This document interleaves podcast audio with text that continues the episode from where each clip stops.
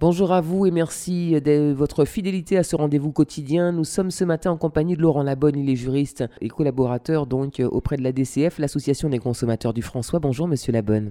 Bonjour. Et puis merci de nous accompagner cette semaine encore pour notre chronique litige et recours. Et ce matin, euh, nous allons parler euh, des, de location de véhicules. Alors, euh, qu'est-ce qu'il nous faut savoir en tant que consommateur lorsqu'on va louer un véhicule tout simplement? Oui, quand on va louer un véhicule, il y a des conditions de location. Hein. Bon, euh, par exemple, euh, vous avez un permis de conduire ou pas? Alors, si vous n'avez pas de permis de conduire, n'allez pas louer un véhicule, vous ne pourrez pas le louer. enfin bon, des conditions comme ça. Les conditions d'assurance, euh, des garanties.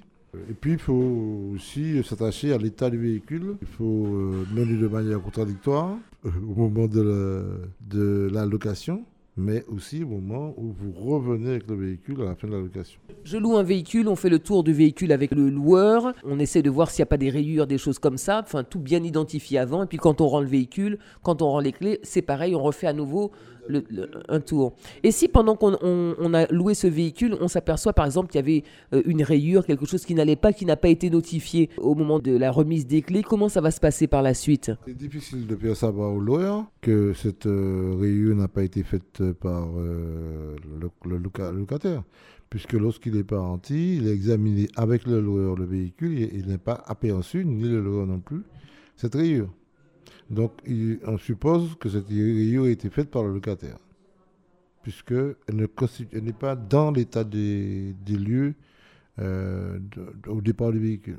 On part dans les extrêmes, on a un accident, euh, il y a un fort impact sur le véhicule. Euh, comment ça se passe dans ces cas-là? De deux façons différentes. Hein, soit vous êtes responsable de l'accident ou pas. Si le locataire est responsable de l'accident, il faut savoir que s'il n'a pas pris de garantie euh, supplémentaire d'assurance euh, il va devoir euh, payer les réparations afférentes au véhicule. Donc, si l'assurance existe, par, contre, s'il a pris l'assurance tout il n'y a pas besoin pour lui d'intervenir, l'assurance va réparer le véhicule. Donc vous voulez dire, Monsieur Labonne, que quand on loue un véhicule, on devrait euh, souscrire à une, assurance tout risque pendant le laps de temps où on, a ce véhicule? Si le risque d'avoir des dommages importants au véhicule à réparer, euh, il serait peut-être intéressant de prendre une assurance qui couvre ces risques-là, une assurance tout risque. Euh, si vous pensez que vous avez loué le véhicule et que vous n'avez pas d'accident, vous prenez une assurance de responsabilité normale, classique, euh, ce qui fait que lorsque la personne a tort, l'autre personne a tort, eh elle doit réparer le véhicule pour le, pour le, loueur. En même temps, Monsieur Labonne, quand on a dès lors qu'on monte d'un véhicule, on n'est jamais sûr d'avoir un accident ou pas. C'est pas quelque chose qu'on peut maîtriser. Admettons que même qu'on soit un très très bon chauffeur, on n'est pas à l'abri d'un accident et encore moins euh, à l'abri de rencontrer quelqu'un qui soit un moins bon chauffeur que nous. Oui, c'est pour ça que euh, il est bon de prendre une assurance tout risque, mais je constate que beaucoup de gens ne le font pas. Donc ça veut dire que ce sont des litiges qui, vous avez été amenés à traiter ici euh, à l'association des consommateurs par exemple? Oui, Nous avons eu un certain nombre de litiges en matière de location automobile. Et nous avons bien vu qu'une personne par exemple n'avait pas pris d'assurance tout risque et a dû se faire, euh, elle a dû laisser son dépôt de garantie qu'elle avait, l'assurance, mais en outre qu'elle a dû ajouter une certaine somme pour pouvoir pallier au prix de la réparation du véhicule.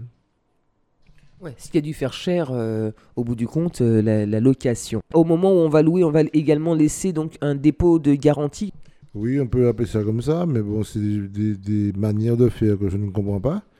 Il y a euh, des sommes qui sont déposées, comme un dépôt de garantie, effectivement, avec l'aide de carte bancaire. Et la plupart des loueurs aujourd'hui en Martinique n'acceptent pas les chèques.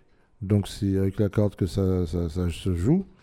Et je trouve cette pratique assez, assez bizarre, mais on m'a fait savoir que c'était comme ça et pas autrement.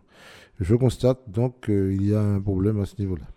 Merci beaucoup, Monsieur Labonne, pour euh, toutes ces informations. Et bien entendu, si vous rencontrez euh, des problèmes euh, suite à une location de véhicule, n'hésitez pas à vous rapprocher de la DCF, l'Association des consommateurs du François. Vous prendrez rendez-vous avec le juriste, collaborateur donc de cette structure, et puis vous verrez ensemble ce qu'il est possible de faire. Et puis également, si vous avez besoin de renseignements complémentaires, n'hésitez pas non plus.